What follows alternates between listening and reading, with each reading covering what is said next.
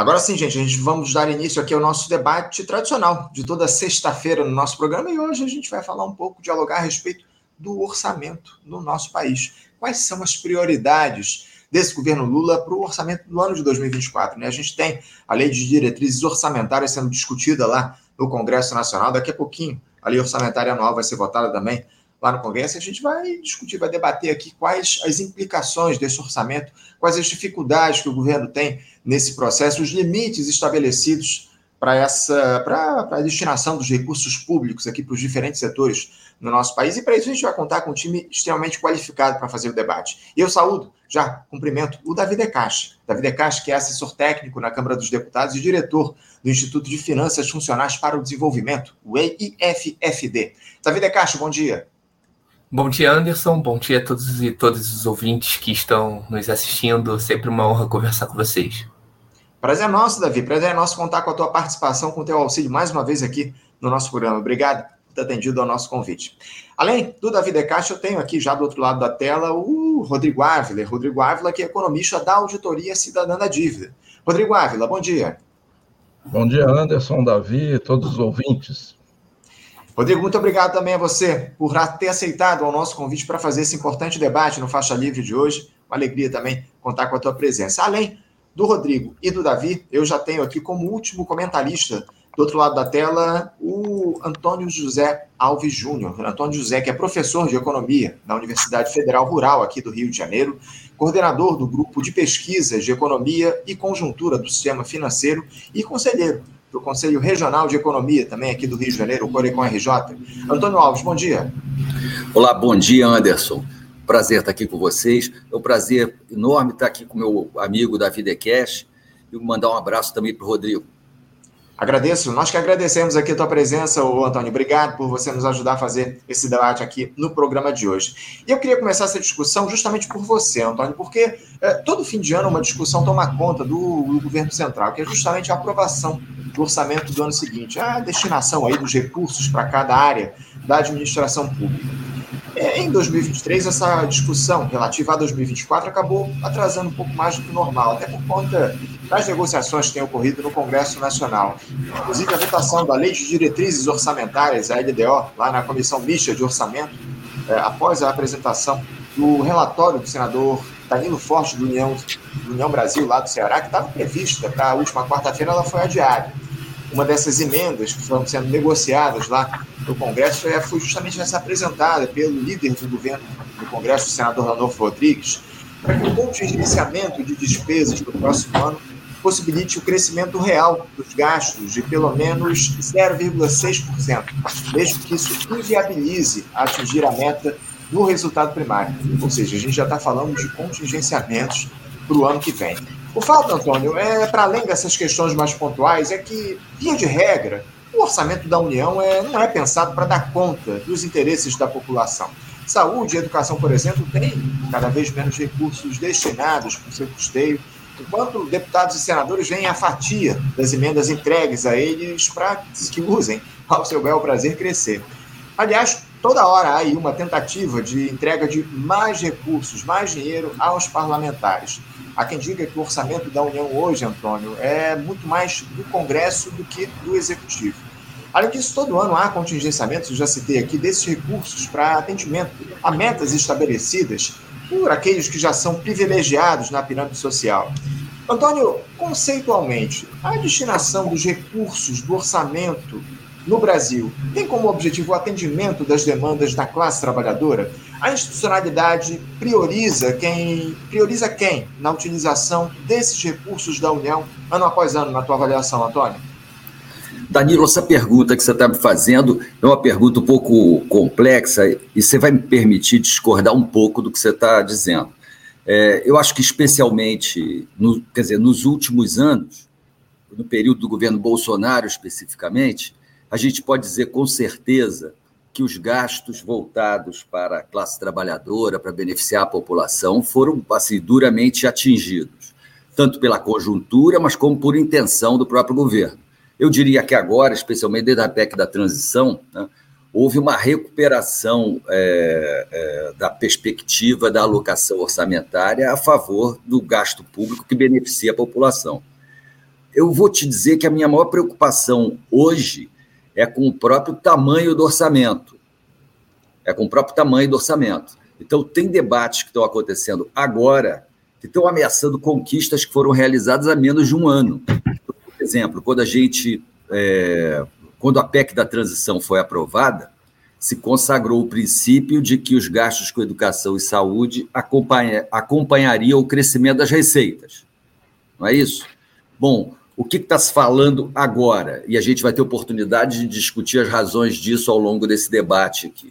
Já se fala em diminuir os recursos para a saúde e educação, uma vez que a, a sua que a forma como o orçamento, o que determina o tamanho do orçamento no novo modelo fiscal, coloca em choque a possibilidade das, da, dos gastos com educação e saúde acompanharem o crescimento das receitas, caso elas cresçam.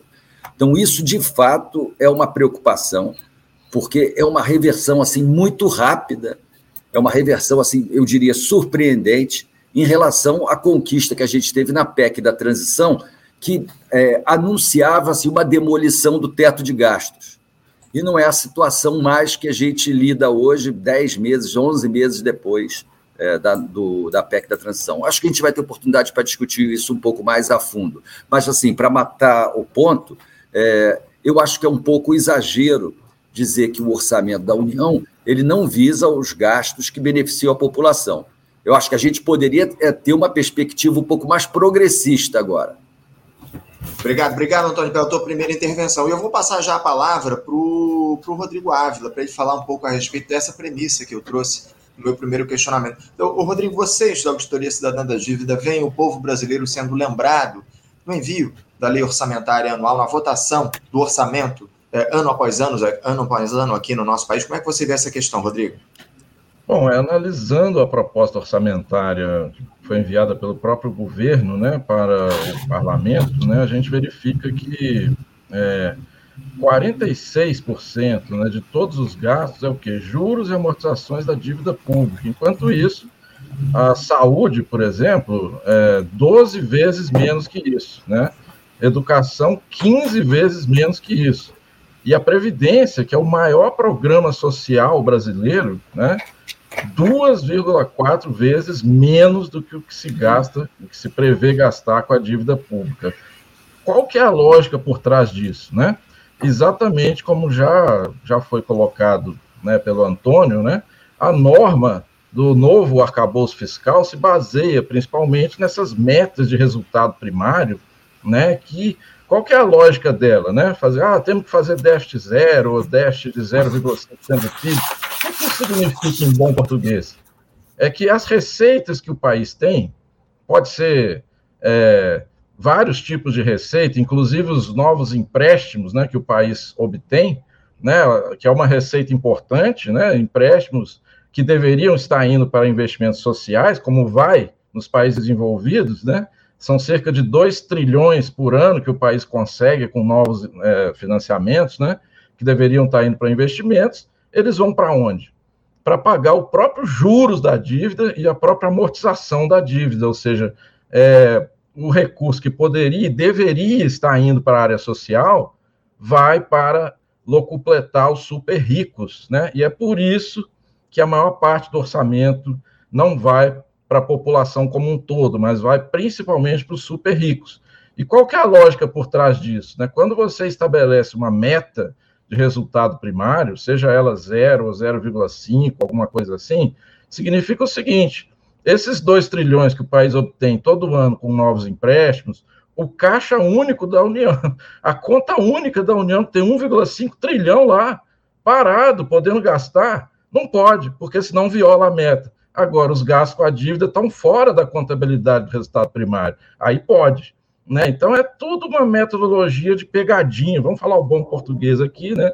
Inclusive, essa metodologia do superávit primário é, omite né, diversas receitas que não tem nada a ver com emissão de título, por exemplo, lucro do Banco Central, que na verdade acaba sendo emissão de moeda para o Tesouro, né, que vai só para pagar dívida, né, recebimento de juros e amortização dos, da dívida dos estados, é, remuneração da conta única, diversas receitas que não são consideradas no cálculo do superávit primário, né, do resultado primário, que vão para pagar dívida. Então, na verdade, o que a gente está tendo desde, inclusive nos períodos chamados de déficit primário, é mentira que a dívida tem financiado as áreas sociais. Na verdade, as, a dívida pública está é, surrupiando né, receitas, diversas receitas tributárias, lucros do Banco Central, receitas, como eu coloquei aqui, para locupletar os super ricos. Ou seja, é mentira essa ideia de que a dívida pública tem servido para cobrir o rombo, isso é tudo mentira da grande imprensa. Na verdade, a dívida pública tem tirado recursos das áreas sociais. Né? Para começar isso, ao longo do tempo a gente vai debatendo mais. Né? Obrigado, obrigado, Rodrigo, pela tua primeira intervenção. E agora eu vou passar a palavra também para o Davi Decasso se posicionar a respeito dessa questão que eu trouxe. Conceitualmente, Davi, é, como é que a discussão do orçamento se dá no Brasil de hoje, na sua avaliação? Fala um pouquinho a respeito disso, por favor. Perfeito, Anderson. Acho que essa é a pergunta fundamental. Essa pergunta envolve o debate sobre que tipo de economia, que tipo de Estado, que tipo de gestão da sociedade nós queremos.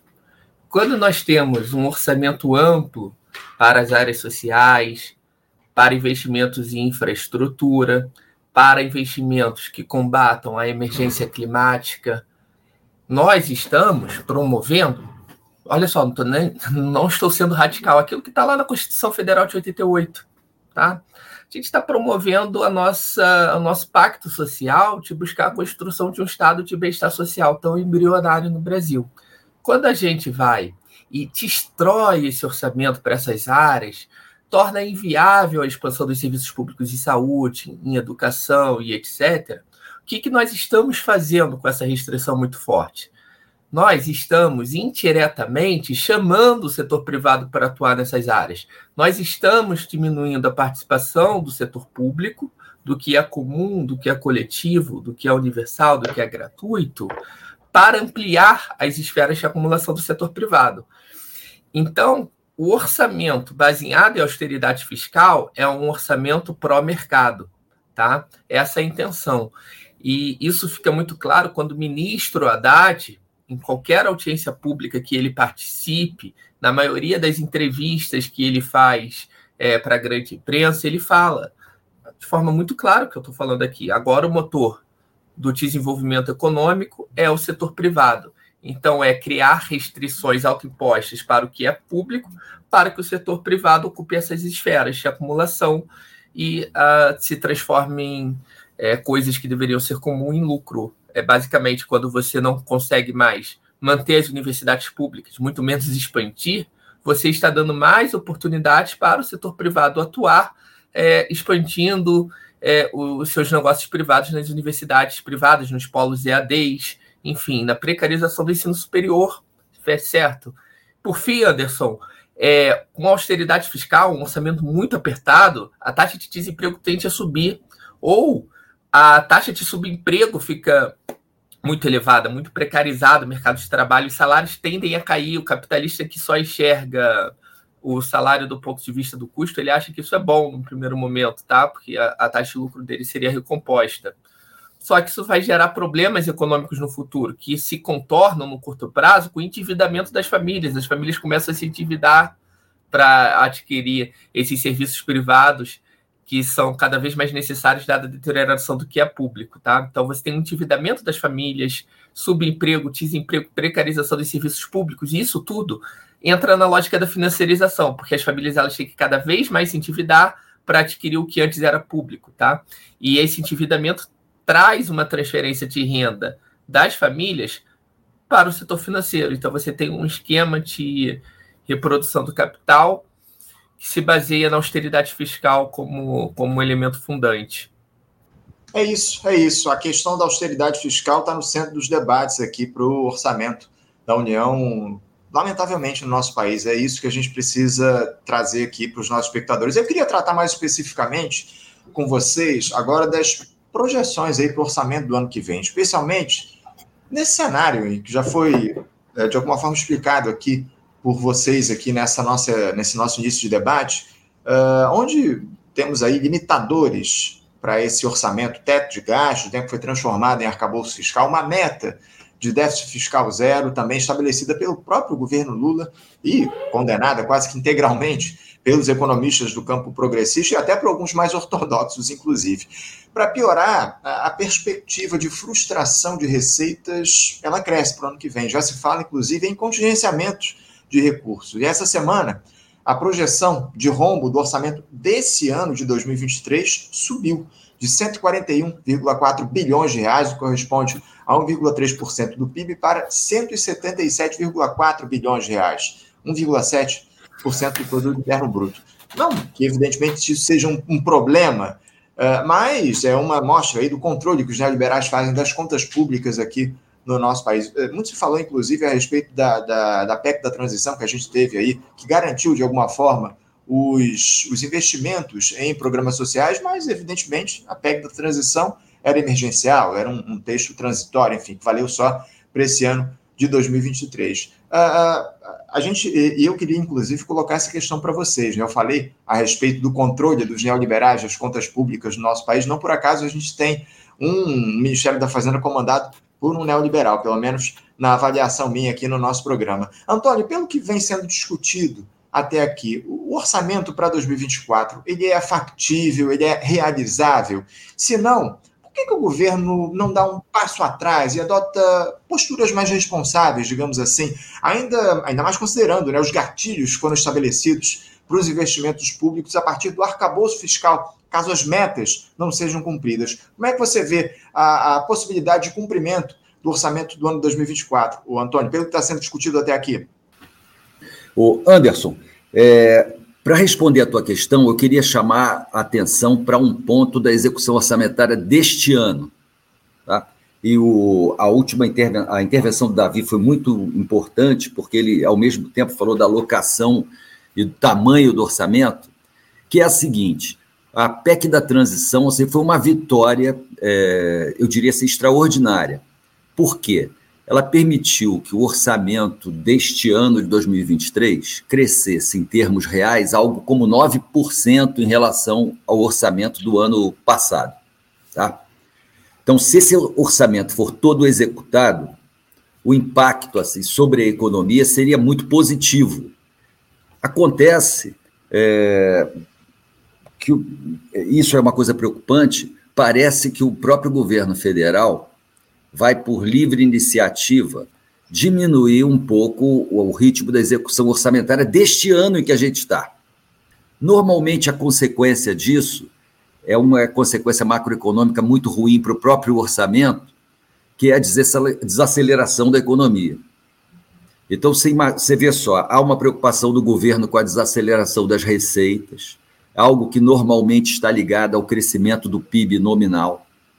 E o corte de gastos esse ano, se é que de fato vai acontecer algum corte de gastos, vai diminuir a força que a PEC de transição deu ao próprio governo. Quais são as notícias que a gente tem sobre o PIB deste ano? É que esse terceiro trimestre a economia está é, tá entrando numa certa estagnação e que no quarto trimestre, esse quadro de estagnação, em que, quarto trimestre é esse que a gente já está vivendo, esse quadro de estagnação já estaria consolidado. Eu espero que esses dados estejam errados, mas se eles estiverem certos, é, a perspectiva de crescimento para 2024 vai ser muito baixa. E aí, esse quadro que você pinta para 2024 vai ficar um pouco agravado. Por quê?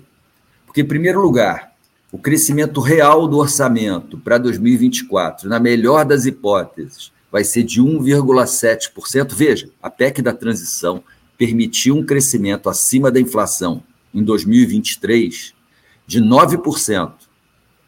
O orçamento de 2024 vai ter um crescimento de 1,7% acima da inflação. Então, isso já demonstra, assim, tudo dando certo, que o impacto do orçamento sobre o PIB vai ser bem menor em 2024 do que foi em 2023. O problema é que a gente está com uma economia que já há indícios de que está em desaceleração. Então, é, do ponto de vista fiscal, o governo assim, não vai estar fazendo nada para acelerar o crescimento da economia no ano que vem. Como não há nenhum outro elemento que é, é, dê algum indício de que a economia vai se acelerar no ano que vem, a gente deve ter uma economia com ritmo de crescimento bem mais baixo, como está todo mundo prevendo. Se isso acontecer, o volume de arrecadação pode frustrar as receitas é, esperadas. E aí a gente vai ter necessidade de fazer contingenciamento. Então, assim, a, a minha maior preocupação nessa, nessa discussão orçamentária é que a gente pode estar tá conduzindo o PIB da economia brasileira novamente para aquele nível que a gente testemunhou durante muitos anos de crescimento em torno de 1%, o que é absolutamente insuficiente para a gente dar conta das questões sociais do país. Não é? Então, é, eu vejo com muita preocupação essa ênfase é, em equilíbrio fiscal, em déficit zero para o ano que vem, precisamente porque, pelo quadro que está se desenhando agora, a gente precisaria de um orçamento crescente e não um orçamento é, que desacelerasse. O, o, Antônio, esse, esse horizonte de contingenciamento para o ano que vem já está colocado. Não por acaso o senador Randolfo Rodrigues colocou essa emenda aí em discussão lá na, na, no, na, na comissão do orçamento lá no Congresso da lei de diretrizes orçamentárias que diz respeito sobre o crescimento da economia aí para o ano que vem, ainda Sim. que haja contingenciamento. Isso aí já está no horizonte, não há dúvidas de que vai haver para o ano que vem. E eu queria passar a palavra para o Rodrigo, só, um, só fazer um lembrete aqui. A gente está no debate, então vocês fiquem à vontade aqui para interromper as falas uns dos outros, para se questionar, enfim. É, eu, eu, só me dou ao direito aqui de dizer quem é que está falando para quem tá, vai acompanhar mais tarde o debate pelo podcast. Mas, Rodrigo, uh, eu queria que você dialogasse um pouco com a fala do, do Antônio e também que você nos respondesse o seguinte: uh, um orçamento factível passa por limitadores, por metas, por austeridade? E mais uma, a União não teria a possibilidade de conseguir novas fontes de recursos, caso, por exemplo, achasse, acabasse com a farra das desonerações aqui no nosso país? O presidente Lula vetou ontem integralmente o projeto que prorroga até 2027 essa desoneração da folha de pagamento de 17 setores da economia brasileira. O problema é que o Congresso deve, evidentemente, derrubar esse veto, esse veto do presidente. Esse controle do Congresso, leia-se alta burguesia, não acaba injeção Executivo, Rodrigo? Pois é, essas metas que são colocadas aí é, é, sempre interessante, né? Que elas só limitam o gasto social. Quando se fala em arcabouço fiscal, né? O tal limitador, é, é, infelizmente, né? De só 2,5% ao ano, talvez nem se consiga, porque depende também do aumento da arrecadação, né? E, e isso aí sempre só sobre os gastos sociais, né? Chamadas despesas primárias, né? Já o gasto com a dívida pública não tem teto nenhum. Né? Então, isso aí não tem nada de tal de austeridade, isso é tudo mentira. Né? Os países envolvidos praticam déficit, a dívida lá serve para investimento social. Aqui não, aqui a dívida serve só para pagar os próprios juros da dívida e as amortizações. Então, esse modelo né, vai sempre limitar os gastos, né, os gastos sociais, investimentos sociais. Né?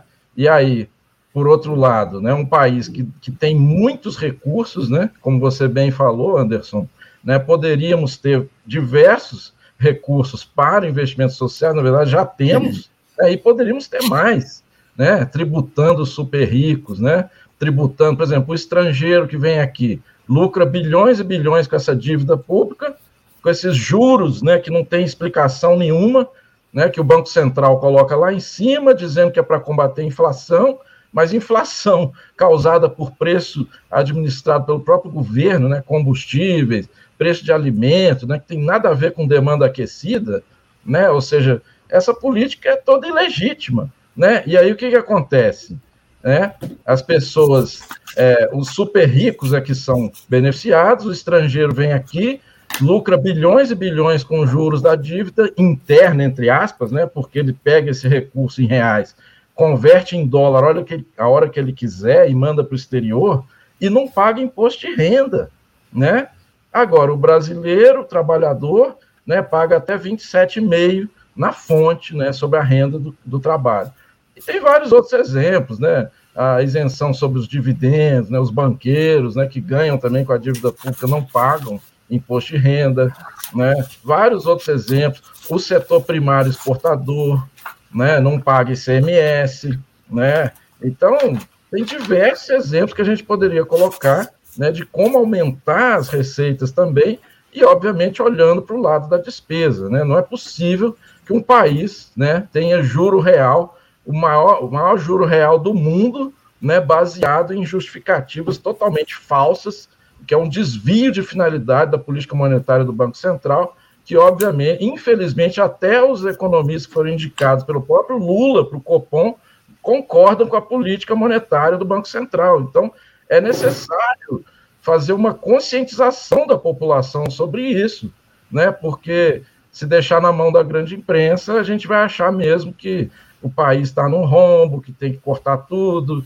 que, ou seja, é, programas como esse, Anderson, são fundamentais para mobilizar a população, porque cada ouvinte que está aí pode ser um multiplicador, né? E nós temos que conscientizar a população, porque senão essa política vai realmente constranger o crescimento econômico e a própria distribuição de renda, né? Porque pra, até para que o próprio governo tenha sucesso e possa se reeleger, ele vai ter que mudar esse modelo. Senão, né, nós vamos, vamos dar com, com os burros na água, como já foi antes, né, no caso, por exemplo, da Dilma, em que a economia caiu 7% do PIB, né, e aí, obviamente, o lado de lá se aproveitou. Né. É isso, é isso, Rodrigo. Obrigado, obrigado pela tua fala. Davi, te passando a palavra, fica à vontade aí para dialogar com o que a gente já trouxe aqui uh, nessa, nesse debate, mas o, os técnicos do Tribunal de Contas da União, Davi, trazendo mais uma informação aqui para ilustrar o nosso debate, os técnicos do TCU detectaram uma aparente incompatibilidade entre aquela emenda que eu citei aqui apresentada pelo senador Randolfo Rodrigues, a Lei de Diretrizes Orçamentárias, LDO, para abrir espaço para mais investimentos em 2024 e pelas, com as regras definidas aí no arcabouço fiscal. Há uma incompatibilidade entre a emenda apresentada pelo Randolfo Rodrigues e as regras do arcabouço fiscal. Como é que vocês lá no Congresso, o Davi, observam essa discussão dos números para o ano que vem, especialmente as restrições estabelecidas pelo próprio governo? Fala um pouquinho mais sobre como é que anda essa discussão do orçamento propriamente dito para 2024 lá no Congresso, por favor. Boa, Anderson. Deixa eu só fazer um, uma explicação rápida desse uhum. 06 aí do. Isso daí não tem nada a ver com ampliar é, orçamento, não. Esse, essa emenda do Rodolfo, tá? Esse é o pior, esse é o pior, tá? Esse é o pior. O que, que acontece? O arcabouço fiscal, ele gera um constrangimento para o orçamento de 2024 durante a sua elaboração. Só que, durante a execução do orçamento, nós vamos ter um segundo é, constrangimento, que é a meta de resultado primário. Então, nós temos duas, é, dois pilares de austeridade fiscal. Né? Um primeiro que é na elaboração, o teto do arcabouço fiscal. O segundo, as metas primárias durante a execução. O que, que a gente tem no orçamento do ano que vem?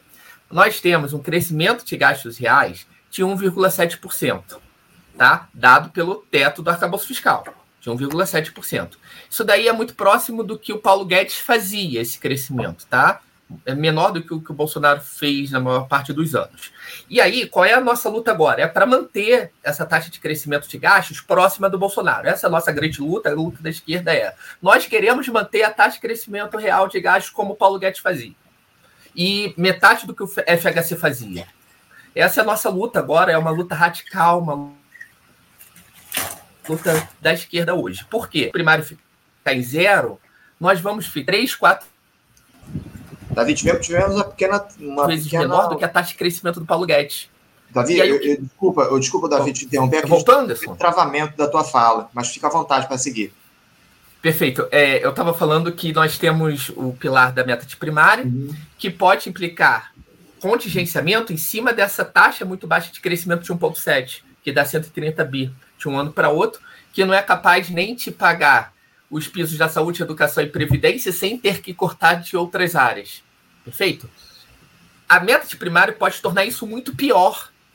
A gente não pode nem conseguir chegar no arcabouço fiscal que a gente criticou o ano todo aqui, Anderson. É isso.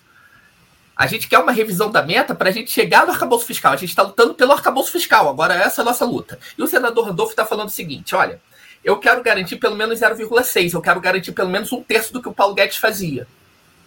É isso que ele está falando. É, é só para a gente botar aqui que não é mais investimentos. E por que, que ele está fazendo isso? É porque ele quer mais investimentos públicos e ele quer pelo menos 0,6? Não, aí que está a questão. Não é por isso. É porque senão o, o governo ele corre risco de cometer crime de responsabilidade sem pichado. Essa emenda envolve se o governo vai correr risco ou não de sofrer um golpe. É isso que a gente está discutindo. Eu acho que ninguém está colocando o debate nos termos certos na imprensa. E a gente tem que ter o seguinte: esse arcabouço foi mal construído. Então você tem duas coisas para cumprir, tá, Anderson? Um, você tem que cumprir um piso de 0,6 de crescimento real de gastos, um terço do que o Paulo Guedes fazia. Dois, você tem que cumprir meta de primário. Só que talvez para você cumprir uma meta de primário muito apertada, por exemplo, de zero, você tem que cortar tanto que você não chegue no 0,6. E se isso acontecer, você comete crime de responsabilidade por não ter cumprido 0,6. E se você cumprir o 0,6, talvez você não consiga cumprir a meta de primário, também crime de responsabilidade. Nesse cenário de frustração de receitas, o Lula teria que escolher qual é o crime de responsabilidade que ele teria que cometer. E isso foi feito por intermédio de uma legislação complementar, tá? Por intermédio do novo arcabouço fiscal, Lei Complementar 200 de 2023 e também está presente na LRF, outra legislação complementar. A emenda do Randolph, para proteger de um golpe, o que, que ela faz? Ela fala o seguinte: o 06 é a prioridade, não a meta de primário. Então, ele aparentemente resolve a contradição. Qual é o questionamento de vários juristas e técnicos, tá? E de economistas na imprensa? Eles alegam que o objeto correto para fazer essa alteração não pode ser a LDO. Teria que ser uma alteração em lei complementar, já que a LDO é uma lei ordinária. Então, a emenda do Randolph não conseguiria solucionar esse problema e, ali, e aí haveria uma guerra de interpretações se o governo estaria ou não cometendo crime de responsabilidade, mesmo com essa emenda. Veja, agora a questão é: qual é a nossa luta hoje, Anderson? Garantir uma taxa de crescimento real de gastos próxima do Paulo Guedes, essa é a luta que dizem que é radical, tá? E não de um terço do Paulo Guedes, ou muito menos de um terço. Porque o que o, o que está em jogo, Anderson, é a gente não conseguir nem fazer o que o Temer fazia, crescimento zero. É, é, é um cenário assim, é catastrófico, eu sei, é exatamente isso que eu estou falando, é factual. O debate é factualmente esse, não é o 06, não é para ampliar gastos, não. É para anunciar a tragédia, é, uma das maiores tragédias da história recente, e quando eu falo de uma das maiores tragédias da história recente, a gente lembra da história recente isso deveria chocar, porque entrar em um processo de golpe de novo por responsabilização fiscal por uma regra que a gente criou, por uma meta que a gente criou, acho como do, do absurdo. É, e, e, os neoliberais não precisam nem de motivo para fazer isso. É, é, é, é, evidente que o interesse deles é pressionar esse governo para atender as demandas é, dessa turma. Caso o governo não atenda, é, a gente sabe bem o tipo de artifício que eles utilizam. Fiquem à vontade, o Antônio, vou te passar a palavra para você fa falar a respeito do que trouxe o Davi, mas eu também quero aproveitar e trazer aqui uma, um questionamento de um dos espectadores nossos. Tem muitos questionamentos aqui, eu vou aproveitar e trazer um. O Paulo Lindsay, Paulo Lindsay, que é da Auditoria Cidadã da Dívida, está participando, está acompanhando aqui o nosso debate, ele questiona o seguinte: o que, é que os debatedores acham da PEC 38 do ano de 2023, que garantirá a securitização do dinheiro público na Constituição Federal. Fica aí à vontade para responder o questionamento do Paulo Lindsay e também falar a respeito do que o Davi Decas trouxe em relação a essa, a, a, essa escolha que o governo vai ter de fazer do crime de responsabilidade que ele vai cometer, por favor, Antônio. Pois é, eu queria, eu queria me deter a comentar essa intervenção do Davi, é que tem uma coisa é, que a gente tem que conseguir trazer para o debate público é que dá, dá a impressão que a execução orçamentária não tem nada a ver com o funcionamento da economia, não é? Então, é, assim, o grande mito por trás das políticas de austeridade é que você consegue ajustar as contas públicas cortando gasto, como se isso não interferisse na própria arrecadação. Veja, olha, eu estou restringindo meu comentário apenas ao elemento financeiro. Eu não estou falando nem sobre os aspectos reais e concretos que decorrem de uma medida de corte de gastos é, sobre a oferta de serviços públicos. Eu estou me detendo só sobre o elemento assim mais macroeconômico. Então existe uma ideia de que se você cortar o gasto, você vai conseguir equilibrar as suas contas, porque você vai ajustar a sua despesa à receita. O problema é que na economia brasileira hoje, se esse quadro que parece ter se colocado do, do segundo semestre desse ano. de que a economia começa a desacelerar. Se essa perspectiva de que 2024 vai ser um ano do ponto de vista econômico assim muito ruim, a nossa expectativa de receita cai. E quando você corta o gasto público, isso ajuda a fazer a economia desacelerar mais um pouco. Exatamente no momento em que a gente tinha que estar expandindo o gasto público. Né? Então, é, é uma, é uma, essa é uma ideia muito perigosa, essa é uma ideia muito perigosa, porque ela é, fal, é essencialmente falsa. Né? Essa ideia de que, é nesse, de que você tem que ajustar as contas públicas cortando gasto, especialmente quando a economia está tá entrando num processo de desaceleração. Eu vou lhe dizer uma coisa: a gente teria muitos problemas, mas seriam muito menores do que, do que podem aparecer se a economia brasileira começasse a crescer 5% ao ano, assim, do nada. Mas acontece que não há evidência disso. Esse período todo a que nós nos referimos aqui, os últimos cinco, seis anos da economia brasileira, foram períodos em que a economia se arrastou e que a lógica da gestão orçamentária foi o tempo todo fazer corte de gasto. A gente não acertou as contas públicas, a gente não conseguiu o objetivo fundamental, que era acertar as contas públicas. A gente não conseguiu fazer com que a economia crescesse, como também se prometia, caso houvesse corte de gastos. E nós vamos continuar insistindo nessa toada. Eu espero que estejam em curso assim alguns movimentos que possam compensar ou pelo menos amenizar o que se trata aqui da execução orçamentária. Por exemplo, a Petrobras está anunciando aumentos assim expressivos de investimento. Então pode ser que, quer dizer, pode ser certamente aumentos de investimento de uma empresa igual a Petrobras tem um impacto muito positivo sobre a economia brasileira. Tá? Mas acontece que os cortes de gasto é, do orçamento, a perspectiva de corte de gasto ou de não crescimento, é, parecem ser muito dominantes. Né? E a tendência é, Infelizmente, eu não gostaria de estar discutindo isso aqui agora, é que a economia brasileira continue se arrastando com baixo crescimento. Isso é muito ruim. É péssimo, isso é péssimo, ainda mais no cenário, o Antônio, como você traz aqui para a gente, onde há uma aposta no investimento privado aqui no nosso país e que não é de hoje. Está claro que isso já está colocado há muitos anos. Desculpa, aqui. desculpa, posso, posso fazer uma pequena observação? É exatamente aí, é exatamente aí o ponto. Tá? é, dificilmente o investimento privado cumpre esse papel. Uhum. O investimento privado ele avança muito e é muito importante, especialmente quando a economia já está crescendo.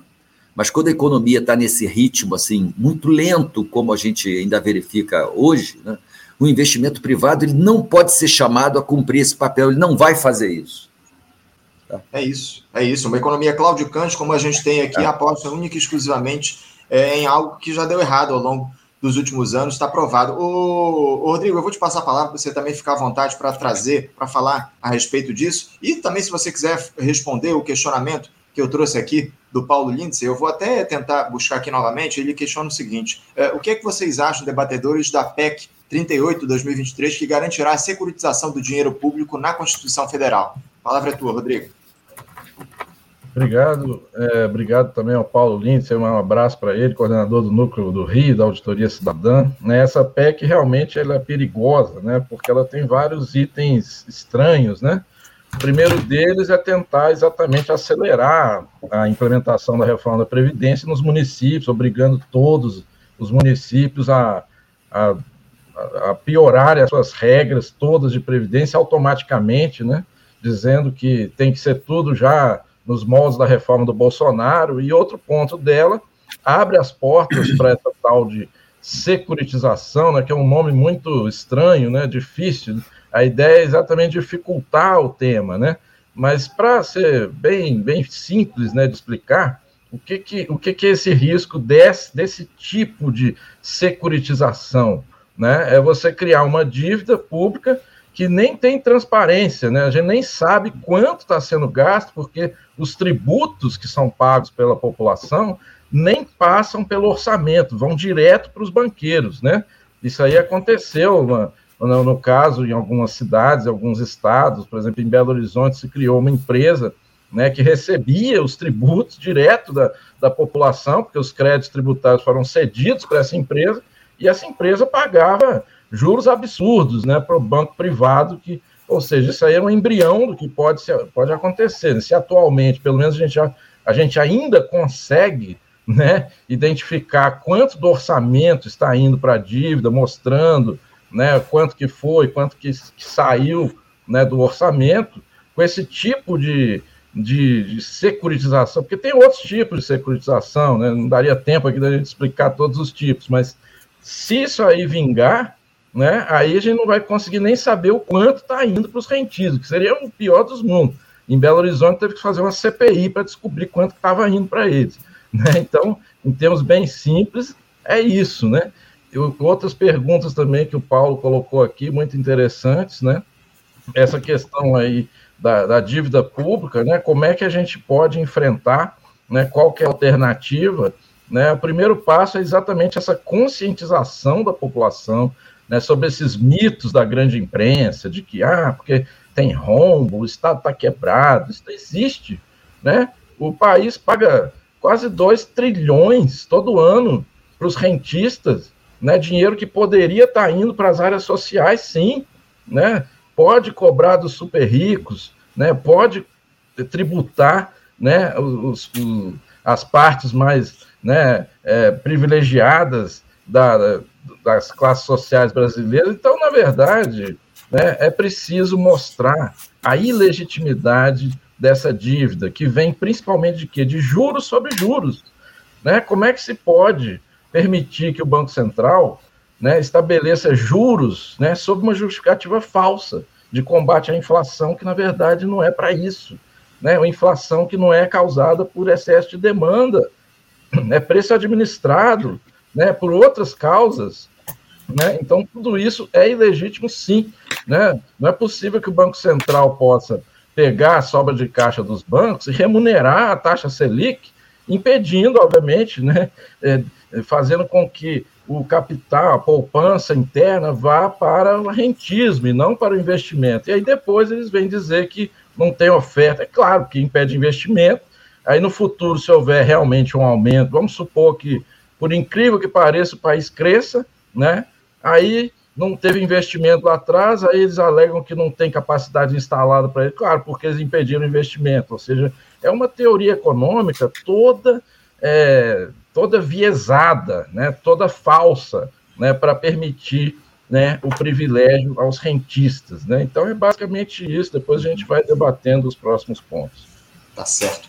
Davi, é, eu tenho aqui muitas provocações dos nossos espectadores e eu queria trazer algumas questões aqui para vocês. o Gilberto Costa diz aqui: o investimento privado, até por opção, é complementar ao Estado. Esse sim que garante os investimentos. E o Júlio Menezes, ele traz uma pergunta aqui para vocês. Ele questiona o seguinte: uh, seria possível o aumento de arrecadação e justiça tributária atuando na cesta de serviços, água, energia? O ICMS de 18% atinge igualmente a ricos e pobres? Fica à vontade aí para responder essas questões, por favor, Davi. Anderson, vou fazer um comentário aqui de fundo, porque aparecem duas uhum. soluções aqui o tempo todo, né? Vamos tributar os mais ricos para conseguir gastar e é, diminuir o gasto de vida pública. Tá? Essas duas concepções partem de uma analogia com a economia doméstica que é idêntica da Haddad. Não tem diferença nenhuma. Vamos supor o seguinte: vamos parar de pagar a dívida pública hoje, totalmente. Perfeito? Parei. Não vou pagar mais. O que, que muda, Anderson, no ano que vem? Nada. Por que nada? A gente para de pagar a dívida pública. Então agora a gente não quer mais dívida pública para o futuro. Perfeito? O que, que a gente tem que fazer no ano que vem? Superávit. Primário você tem que gastar só o que você arrecadar, no máximo. Se você fizer déficit, você vai voltar a ter dívida pública. Então, a partir do momento, eu parei de pagar a dívida pública agora eu vou fazer superávit nominal. Perfeito? E eu vou continuar gastando a mesma coisa com educação e com saúde e com investimentos públicos. Veja isso. Eu mudei alguma coisa para o povo? Claro, eu diminuí a, o estoque de riqueza do setor privado e o fluxo de riqueza que eu estou direcionando no setor privado. O que é bom. Eu poderia também é, desapropriar a propriedade privada dos meios de produção, que é muito mais efetivo. É, mas essa não é a solução, perfeito? Essa não é a solução factualmente. E isso faz, é uma analogia com a economia doméstica. Por outro lado, também, o debate do Haddad, em um momento, o Haddad fala assim: eu não quero taxar o rico. Ele quer taxar o rico e ele trabalha contra as desonerações. perfeito? Ele trabalha contra as desonerações. Isso a gente não pode falar da Haddad. É, só que qual é a lógica dele? Eu tenho que taxar para equilibrar e manter o déficit zero. Não é para gastar mais. É, é, é, sempre na lógica de equilibrar a relação entre dívida e PIB. O arcabouço fiscal ele fala o seguinte: nesse país, pela primeira vez, nós vamos controlar a relação dívida PIB. E vai. E vai destruindo o Estado. É o pressuposto. Então, o, o que, que eu estou querendo dizer com isso? A gente, quando pensa na forma de uma economia doméstica, a gente perde a essência do que é austeridade fiscal e qual é o seu objetivo. O objetivo da austeridade fiscal é mercantilizar o que é público, é a mercantilização generalizada de todas as esferas de reprodução da vida social. É sobre isso que nós estamos falando aqui. Tá? É sobre que tipo de modelo de sociedade nós queremos viver, o que, que o capital quer. Ele quer ampliar os seus domínios sobre saúde, sobre educação, sobre previdência social, em detrimento do que é público. E para ele destruir o que é público, ele precisa de uma narrativa para criar aceitabilidade. E qual é a narrativa que ele cria? Nós temos que equilibrar as contas, tal qual uma família, tal qual uma padaria. Porque dívida é ruim. Perfeito? É essa a narrativa. Então, ah, eu sou a favor da dívida pública e dar dinheiro para rentista? Óbvio que não. Você quer diminuir isso, diminuir a taxa de juros, taxa os ricos. Pronto. É, você vai reduzir a desigualdade social. E, e, e obviamente, quando uma taxa de juros ela está muito mais baixa, você transfere menos estoque de riqueza para os ricos. Mas hoje, a gente teria que gastar mais, independente de você fazer uma reforma tributária ou não, que é necessária nos mais ricos. Tem que gastar desde já. Porque o Haddad usa exatamente esse argumento. Ele fala assim: eu quero tributar os mais ricos. Quando eu tributar os mais ricos, eu vou gastar mais. Não, tem que gastar mais desde já. Fazendo déficit, inclusive. E déficit público. Desculpe, a gente não tem como defender é, déficit público e, e falar que a dívida tem que parar de crescer. Né? Não dá. É porque déficit público quer dizer que você está gastando mais do que está arrecadando, sua dívida está crescendo. Então a gente tem que defender o Haddad. Entendeu? Então a gente tem que ter é, essas questões bem estabelecidas. Então a gente tem que lutar por um orçamento para o povo e, obviamente, por taxar os ricos para reduzir desigualdades. Mas essas coisas não precisam acontecer em ordem. A gente tem que ir caminhando. E eu diria mais: é mais fácil você taxar os ricos, reduzir taxas de juros e fazer todas essas reformas estruturantes se antes você ampliar os gastos. Por quê? Você ampliando os gastos, você vai criar uma base de apoio popular muito grande, uma grande aceitabilidade social para o seu programa de governo. O povo vai estar com mais emprego, mais salário, mais renda, mais serviço público. Então ele vai comprar o seu governo, vai comprar a ideia do seu governo. Aí quando você for taxar os mais ricos, você vai ter apoio popular. O que a, a esquerda faz na América Latina e no mundo hoje é falar o seguinte: primeiro a gente vai taxar os mais ricos, aí não consegue, Boric no Chile. Depois a gente vai gastar com o povo. Aí, não taxa os mais ricos e tem que cortar dinheiro do povo para chegar no superávit. É, então, eu acho que é um debate que fica fora de lugar. Obrigado, obrigado, Davi, pela tua participação. Antônio, eu vou, vou te passar a palavra aí para você se posicionar a respeito dessa questão aí que o Davi trouxe também. Tá. É, a, a, a, essa bola dividida, digamos assim, que há entre essa questão da, da auditoria da dívida pública e a questão do orçamento público. Como é, que, como é que você observa essa questão? Qual é a importância de se fazer, nesse momento, a auditoria da dívida para que haja mais recursos para o orçamento da União, para o governo gastar acima de tudo, o Antônio? Olha, eu queria dizer o seguinte: eu, eu vejo assim que há muitos esforços é, intelectuais assim no sentido da gente desmistificar essa ideia de que o governo não pode gastar mais. Mas até, eu diria, é até mais do que isso. Hoje há muita gente confluindo para a ideia de que quando a economia está desacelerando, a gente precisa aumentar os gastos. Então, eu acho que é nessa, é nessa onda que devemos ir todos. Tá? Eu queria chamar a atenção de um aspecto sobre essa, a política de austeridade.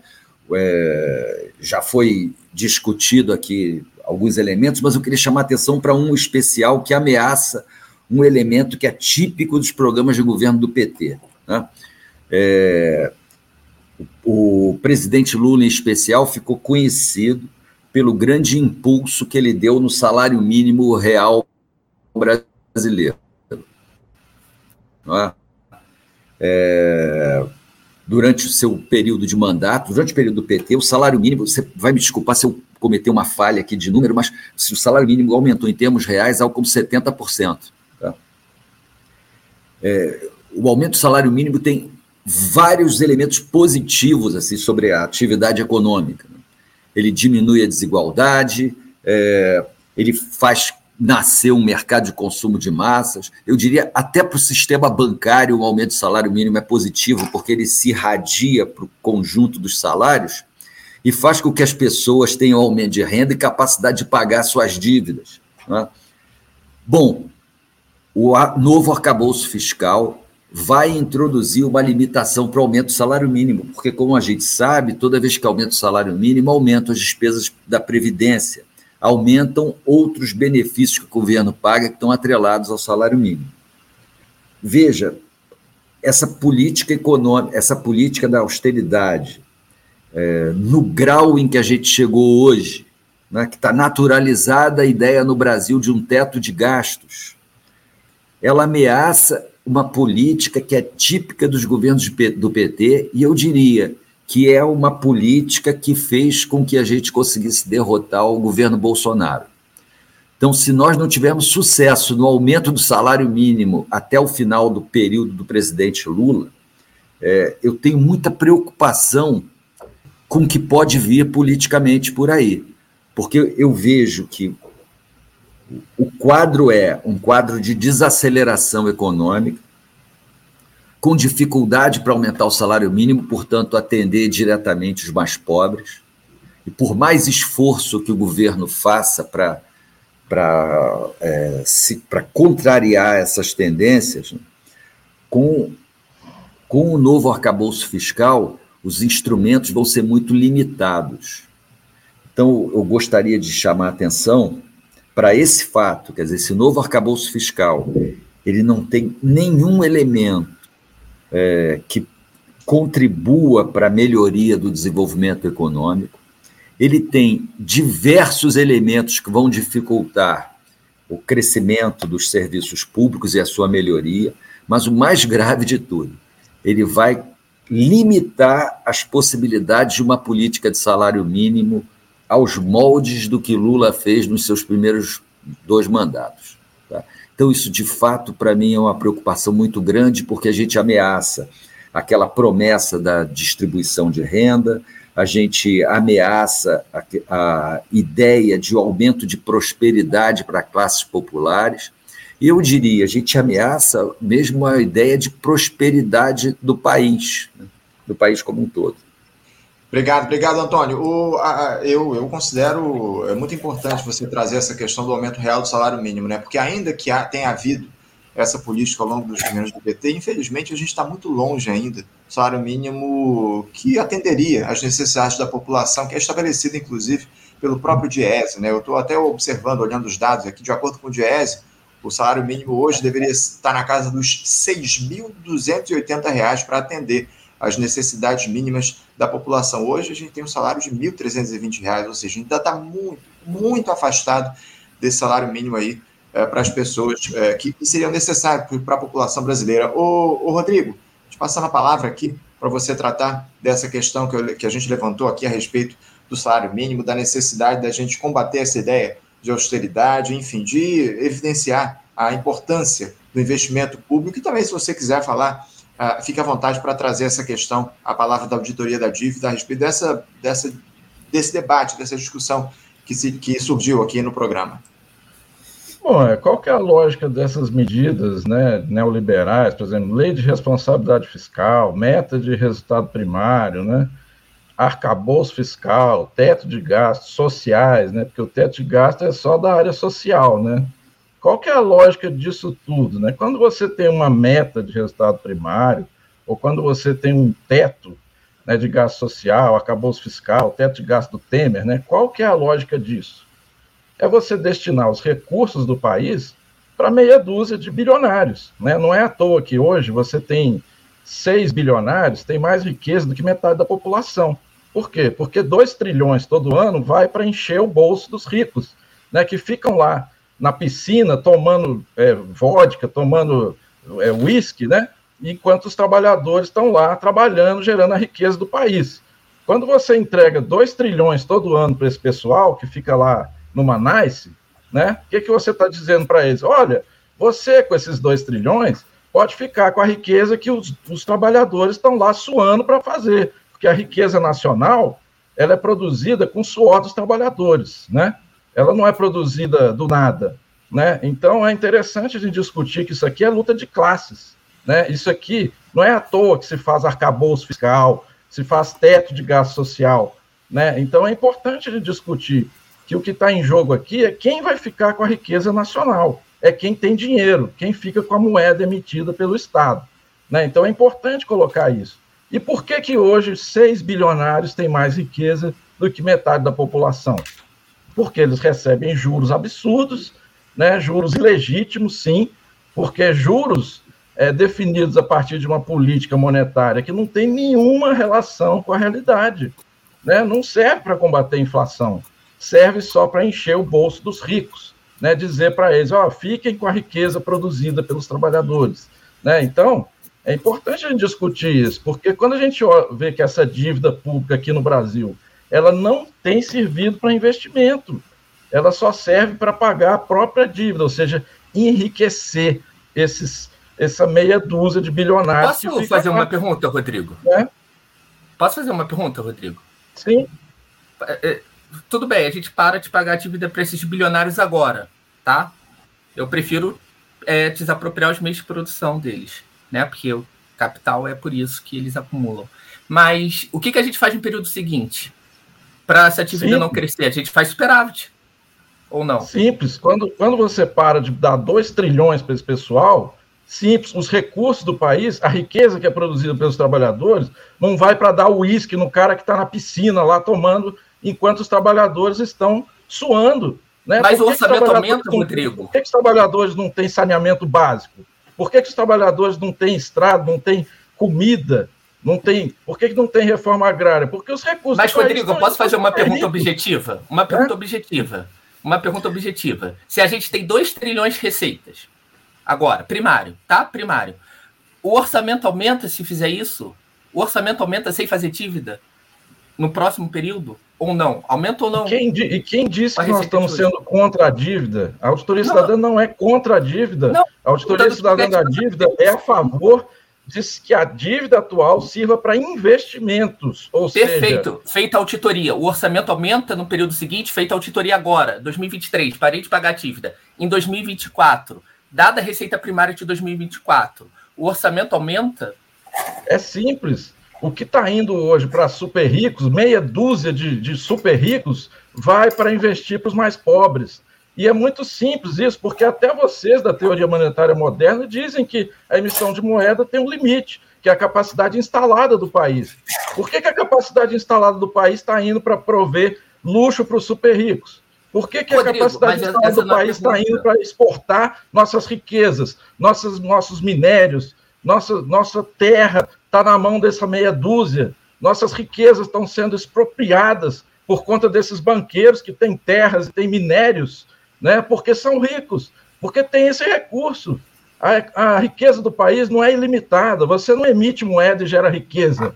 Você simplesmente está, quando você emite moeda e entrega para um pessoal, para meia dúzia, você simplesmente está dizendo o seguinte: olha, Fiquem com a riqueza que o país está produzindo, fiquem com esses carros de luxo, fiquem com esses minérios, exportem nossas riquezas que vocês têm aí, porque compraram as terras com dinheiro da dívida pública. Mas, é Rodrigo, é eu só estou fazendo uma pergunta simples. Se a receita do ano que vem, que a gente vai arrecadar, é de 2 trilhões, a gente fez uma auditoria da dívida pública agora, acabou de parar, parei de pagar dívida. A gente assumiu o governo, parou de pagar dívida no ano que vem. Em 2024 não vai ter pagamento de dívida. A gente continua com uma receita primária de 2 trilhões, concorda? Como é que a gente faz? A gente faz o orçamento da DAT para não ter mais dívida? Ou a gente vai ampliar falei, e fazer um eu... grande déficit que vai ter dívida? Você veja, veja, a auditoria ela não resolve essa questão, não, não tem nada a ver com o nosso debate, absolutamente nada. Eu já falei várias vezes aqui, você não ouviu a receita da dívida pública é uma receita do Estado, como vocês falam, vocês mesmos falam isso. Ou seja, não, mas a gente não vai poder usar essa dívida pública, porque senão você vai fazer dívida pública de novo, e essa dívida pública vai ficar na mão dos mais ricos. Eu parei de pagar a dívida esse ano. No ano que vem, eu tenho 2 trilhões de receita, que é o que o Haddad tem. E ele quer gastar 2 trilhões também. Não é isso? Fiz a auditoria da dívida. Eu continuo com esse orçamento. É igual, não mudou. Não mudou. Mudou alguma coisa? Como não? O Estado, o, o, Estado pode sim se endividar, como vocês mesmos falam. Aí eu vou voltar a ter dívida pública. Por que Aí eu vou ter dívida pública. Eu voltei a ter dívida pública. Quê? Ah, eu voltei a ter dívida pública, eu estou me endividando de novo. Sem ter tomado. Sim, sem... pra... E, e Sim, quem vai comprar essa dívida pública dívida... são os mais ricos. De novo. É, só que porque você eles tá partindo... os meios de produção. Só que você está partindo do pressuposto que a dívida pública tem que pagar juros. Não tem. O Japão é juro negativo, Estados Unidos é juro negativo, ou seja, a dívida pública correta, legítima, serve para investimento e pode ter sim juro negativo. Você está partindo do pressuposto neoliberal de que a dívida pública tem que ter juro positivo, ou seja, e, e outro pressuposto também de que quem define para onde vai o recurso e é qual que vai ser a taxa é os banqueiros. Não, é o Estado que tem que definir qual é a taxa de juros e para onde vai o recurso do sistema financeiro. É isso. Gente, olha só, eu, eu vou precisar fazer uma intervenção aqui, porque há, um, há uma, uma dissonância aqui na discussão, uma, uma, uma questão que é inconciliável, há, há posições distintas aqui entre o Davi e o, e o Rodrigo a respeito da questão da auditoria da dívida. A gente está se aproximando, inclusive, aqui do final do nosso debate, e eu queria já uh, encaminhar essa, esse, o final dessa discussão a respeito da questão do orçamento, já passando a palavra para o Antônio novamente aqui no nosso programa. Antônio, você vê uh, alguma possibilidade diante de tudo que foi dito até aqui, da gente conseguir avançar nesse quadro que está colocado de dependência dos interesses do andar de cima, em um orçamento que nos faça deixar de ser reféns do investimento externo, como é o, o, a praxe aqui no nosso país ao longo dos últimos anos? Será que algum dia uh, o investimento público deixará de ser quase que criminalizado no Brasil, Antônio? Como é que você vê essa questão? Bom, eu vejo o seguinte: tem uma outra discussão é, curiosa e assim interessante, é porque dá a impressão de que o aumento do gasto público é uma política de esquerda. Tá? É, não necessariamente é assim. Assim, é, é, é, que nós estamos com um regime, uma forma de, de acumulação de capital no Brasil, é, e que há algum tipo, me parece que há interesses contra a expansão do gasto público, mas eu diria o seguinte é muito importante lembrar. Aliás, o presidente Lula ele fala com frequência de que no período do governo dele, na época em que o gasto público teve uma aceleração muito expressiva, houve crescimento do lucro das empresas. É, as empresas empregaram mais gente. Isso não é, isso não é sinal de uma política do avanço do, da esquerda nem do comunismo é, que o debate econômico ele ficou tão rebaixado né, que a gente faz essa ligação. A gente começa a fazer essa ligação de que o crescimento do gasto público é uma coisa de esquerda. É, não é isso. Eu muito me chama atenção, e isso é uma característica do, do, do que a gente chama de avanço do neoliberalismo, né? é que é uma forma de desenvolvimento capitalista em que é, há, há um confronto assim entre o, o aumento do gasto público e o interesse empresarial, pelo menos no modo como ele se organiza politicamente. Né? O Davi e o, o, Rodrigo, de certo modo, exprimiram os motivos disso acontecer, né, da visão de cada um deles, mas eu diria o seguinte: acho que o governo do PT tinha que explorar isso. Se a economia voltar a crescer, é, as resistências políticas ao programa do, do PT serão bastante reduzidas. Ao contrário, se a economia entrar num ritmo de estagnação, se a gente entrar num ritmo de criação de empregos, com empregos de baixa qualidade, baixa remuneração e até um ritmo de empregos que vai, deverá começar a, a esmorecer, porque você não tem criação de emprego desligada do crescimento econômico, é, aí nós vamos ver as reações às atitudes do governo é, crescerem, nós vamos ver o aumento do conflito dentro do Congresso Nacional. É, acho uma estratégia muito arriscada do governo federal tentar fazer qualquer tipo de conciliação com essa ideia de desaceleração dos gastos públicos. Infelizmente, muito disso já está na mesa. É, a capacidade da gente reverter essa tendência hoje em dia é, menor do que já foi há seis meses atrás. Tá? Então, essa de fato é uma preocupação. Mas queria encerrar dizendo o seguinte: o aumento do gasto público, especialmente em economias com baixo crescimento, ela gera é, apoio, ela gera suporte para programas de governo.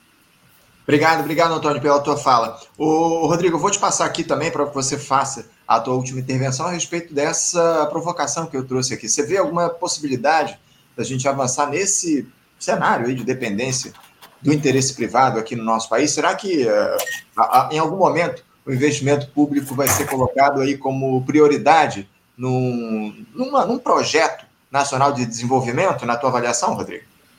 É, eu acho que o grande desafio é conscientização da população, né? a união das forças, né, realmente de esquerda, né, para que haja uma unidade, né, contra esse sistema, né, de que infelizmente tem sido incorporado aí pelo novo governo Lula, que é principalmente o arcabouço fiscal e a submissão a esses, é, essas medidas, né, que já vem aí desde a tal lei de responsabilidade fiscal, né, responsabilidade entre aspas, né, porque a gente sabe que, na verdade, o mecanismo todo é esse, né, limitar o gasto social para aumentar o gasto com os rentistas, né, isso é luta de classes, né, não tem como a gente sair, né, não tem como a gente negar a luta de classes, né, na verdade, é, o, gran, o grande desafio é a gente conseguir a conscientização da população sobre a mentira né, desses, dessas coisas que acontecem todo dia na grande imprensa. Ah, porque o país está quebrado, país tem um rombo com o servidor público, com previdência. Não tem nada disso. Né? O grande ralo, na verdade, para onde vai as riquezas nacionais, é essa meia dúzia, né? esse setor, essa elite né, que tem mais riqueza do que metade da população toda do Brasil.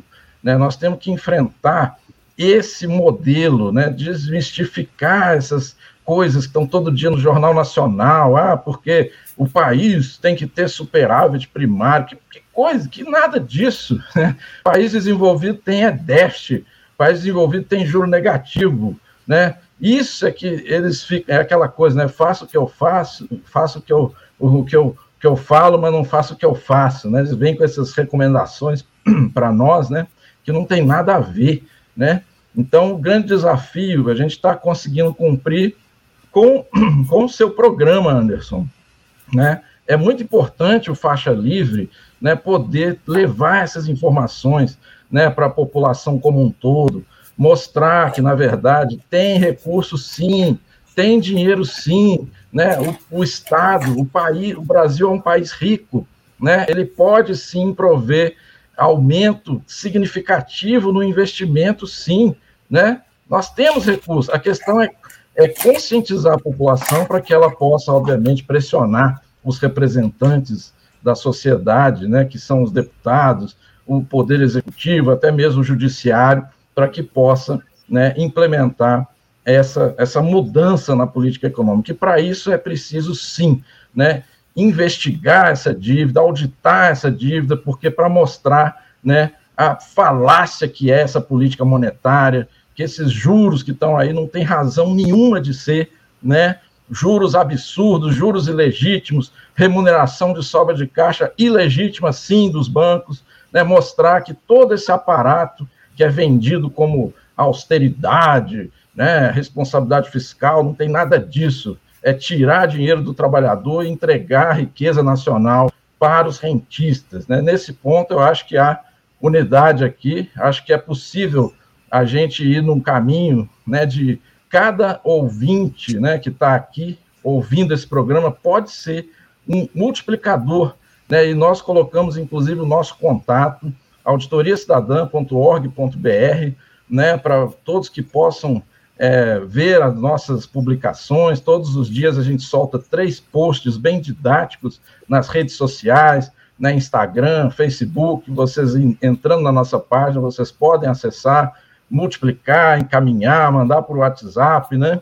E eu parabenizo, né, Anderson, por esse programa, né? Muito importante para a conscientização da população, né? E é assim que a gente vai conseguir os nossos objetivos. Muito obrigado. É isso, é isso, Rodrigo. Eu que agradeço as suas palavras aqui. Vou passar a última, a última palavra para o nosso, nosso debate aqui para o Davi De Castro, para ele se posicionar a respeito dessa questão que eu trouxe, dessa dependência que há no nosso país do investimento privado. Enfim, se há alguma possibilidade da gente ter o investimento público efetivamente como motor da nossa economia, do crescimento do nosso país ao longo dos próximos anos, Davi, a palavra é sua. Vamos lá. É, tem uma leitura equivocada sobre a austeridade fiscal na fala do Rodrigo. Perfeito. Se a austeridade fiscal fosse algo exclusivo de país com taxa de juros alta, por que, que a Alemanha tem austeridade fiscal, a França e a seção da extrema-direita por conta da austeridade fiscal no mundo todo, mesmo com taxa de juros negativa? Rodrigo, por quê? Por quê? Então lá não teria austeridade fiscal.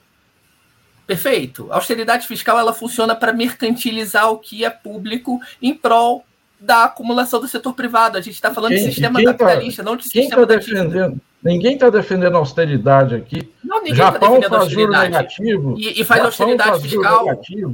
Eu dei um exemplo, não estou falando das duas políticas uhum. do Japão, eu falei só do juro negativo Perfeito. de lá, do Se déficit gente... dos Estados Unidos. Se fizer né? juros Eu não estou dizendo que tudo lá a gente copia, não. Mas se fizer juros negativos, vai continuar. Juros zero vai continuar com austeridade fiscal. Negativo. A taxa de juros real do. Quanto é que foi a taxa de juros real do Bolsonaro durante a pandemia, Rodrigo? Quanto é que foi? Juro real? O que os juros real. ganharam? A Ele média dos juros, da dívida no... pública? Não, não, a taxa 10%. de juros qual foi? Bolsonaro 10%. botou negativo a taxa de juros real. Quanto que os não, rentistas taxa ganharam? De juros real, taxa de juros real naquele momento. O que os rentistas o ganham? O que os rentistas ganharam? 10% ao ano. Olha na estatística. Eu, eu sou contra existir. Ô, Rodrigo, sabe? Ó, olha só, qual é a, a diferença fundante aqui desses debates? Eu sou contra existir rentista, né? A gente é contra existir rentista, a gente é contra existir meios de produção na mão de capitalista. A gente é a favor da socialização dos meios de produção. Ponto. Ok, ok, esse é um ponto. Agora, achar que você falar o seguinte: olha, eu vou parar de pagar a dívida agora, beleza, parei de pagar a dívida, paro de emitir moeda, porque moeda é uma dívida pública, dolariza a economia, minha dívida pública acabou. Não, é isso eu faço a dívida pública acabar amanhã, Rodrigo. Eu faço. Eu faço. E quem diz que a gente é contra a dívida? Quem diz que a gente é contra a dívida? Mas você vai ter dívida isso. pública no dia seguinte que vai ser rolada a uma então... taxa de juros determinada pelo Banco Central. E se essa taxa de juros for zero? É isso que você está falando. Então a gente vai fazer uma dívida nova com taxa de juros zero no Brasil. Tá? É isso que você está falando. O que, que acontece com o câmbio no dia seguinte? Você vai ter uma desvaloriza um processo de desvalorização cambial agudo, porque nós somos um país periférico, a taxa de juros. É em país você, periférico ela é mais alta parte. e é mais alta ainda no Brasil. É, é porque senão a gente fica num debate que, primeiro, perde o foco da austeridade fiscal como um elemento fundante do neoliberalismo de mercantilização e de endividamento das famílias para entrar numa, numa coisa meio Gustavo Barroso, meio ah, sistema dativo de banqueiro, quando é o sistema capitalista. É o capital que detém os meios de produção, por deter os meios de produção, ele também vai deter os, os títulos públicos. Então você tem que atacar isso. É, meu ponto é, é temos que desmistificar que, um, o problema do Brasil é a dívida pública, porque esse, isso que está no arcabouço fiscal. Esse é o diagnóstico. Dois, temos que desmistificar que para gastar hoje, primeiro nós temos que taxar os ricos, porque esse é o pressuposto do Haddad. Nós temos que gastar hoje e taxar os ricos, mas não necessariamente nessa ordem, porque não tem problema nenhum ter déficit. Três, o neoliberalismo ele funciona como uma mercantilização muito acelerada, muito acelerada. E como é que você combate isso? Combatendo o mito de que temos que estabilizar a relação de vida pública igual o time de futebol, uma padaria, que é o que está no senso comum das pessoas. E as pessoas falam, ah, vamos taxar o rico primeiro para gastar depois. Aí é, é, miséria. Então, gente. Bom, eu só é, queria. Eu queria um minuto, Anderson. Por favor, Rodrigo. Bom, em primeiro lugar, né, repetindo de novo, né, a auditoria cidadã da dívida não é contra a dívida, né? E é perfeitamente possível se ter uma dívida com juros negativos, como se tem no Japão. Né? O fato de eu falar um exemplo aqui do Japão não significa que eu vou copiar tudo do Japão. Né? O fato de eu falar que os Estados Unidos têm déficit não significa que eu vou copiar tudo dos Estados Unidos, estou dizendo que eles mesmos é, usam a política e ficam nos recomendando coisas é, é, totalmente contra o que eles fazem. Né? Então é preciso sim auditar a dívida, né? o arcabouço fiscal ele parte da dívida exatamente por isso, porque a ideia é exatamente ter teto sobre os gastos sociais para liberar a, os recursos para o setor rentista, para que ele possa continuar, né, para que esses seis, essa meia dúzia, possa continuar tendo mais riqueza do que metade da população brasileira. Né? Isso aqui é luta de classes. Não adianta tentar é, é, eliminar, esconder a luta de classes. Né? Então, acho que é isso, o debate continua e vamos em frente. Eu prometo a vocês, inclusive, que a gente vai, em algum próximo momento, aprofundar essa discussão a respeito da dívida pública. Enfim, há muita discussão, inclusive, dentro da própria esquerda a respeito desse tema da auditoria. A gente pode trazer essa discussão num outro momento aqui no nosso programa, mas eu estou, infelizmente, com o meu tempo esgotadíssimo aqui. Eu preciso encerrar esse nosso importante debate que a gente trouxe aqui no nosso programa. Quero agradecer demais a você, Antônio. Obrigado pela tua participação com a gente aqui no Faixa Livre de hoje, Antônio. Obrigado, é um prazer falar com tua audiência, estar junto aqui com o Rodrigo, com o Davi e por ter o prazer de, ter, de trabalhar numa mesa com a sua condução. Obrigado, obrigado pelas palavras e pela participação, Antônio. Uma alegria te receber aqui no nosso programa mais uma vez. O Rodrigo, eu também quero agradecer muito a tua participação de vocês da Auditoria Cidadã da Dívida aqui para fazer esse debate no Faixa Livre de hoje a respeito do orçamento da União. Obrigado, Anderson. A possibilidade de a gente esclarecer as questões aí. Obrigado. Obrigado. Davi, é sempre uma honra aqui, sempre uma alegria fazer esse diálogo, esse debate aqui com você no nosso programa. Estamos aí com os microfones abertos sempre para fazer essa discussão a respeito dos temas relativos à economia contigo aqui no Faixa Livre. Obrigado mais uma vez, Davi. Obrigado, Anderson. Valeu, Rodrigo. Obrigado, Antônio. Um grande abraço para todos e todos.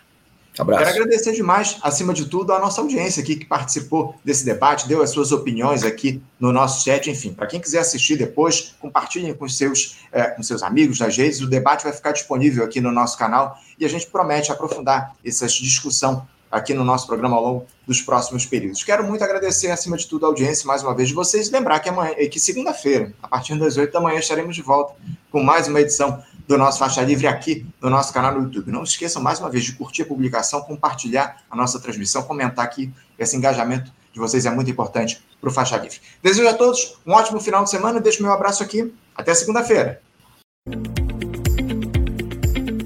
Você, ouvinte do Faixa Livre, pode ajudar a mantê-lo no ar. Faça sua contribuição diretamente na conta do Banco Itaú. Agência 6157. Conta corrente 99360, dígito 8. Esta conta encontra-se em nome do Sindicato dos Professores do Município do Rio de Janeiro e região, o Simpro Rio, uma das nossas entidades patrocinadoras, mas seus recursos são destinados exclusivamente para o financiamento do nosso programa. Você pode fazer sua doação de qualquer valor, utilizando também a nossa chave Pix, que é ouvinte@programafaixalivre.com.br. Sua contribuição é fundamental para a manutenção desta trincheira progressista no ar.